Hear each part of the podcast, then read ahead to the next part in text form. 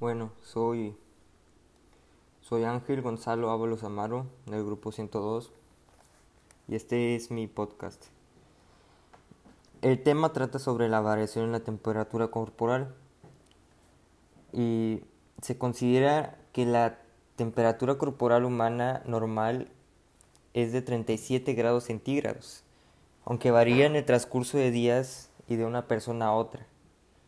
Las temperaturas de, de 37.2 grados centígrados en una persona en reposo generalmente son indicios de enfermedad.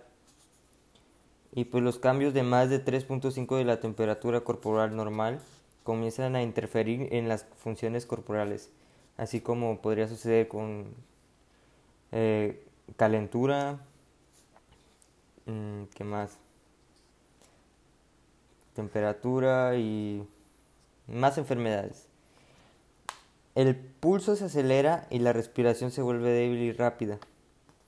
En el extremo de temperatura baja podría ser un tipo hipotermia. La temperatura corporal puede descender hasta los 28.5 grados centígrados.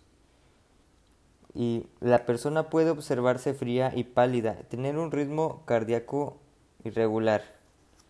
Si la temperatura corporal desciende por abajo de los 26 grados, 26 grados centígrados, la persona podría perder el conocimiento, que eso es muy importante porque si pierdes conocimiento, pues es mal.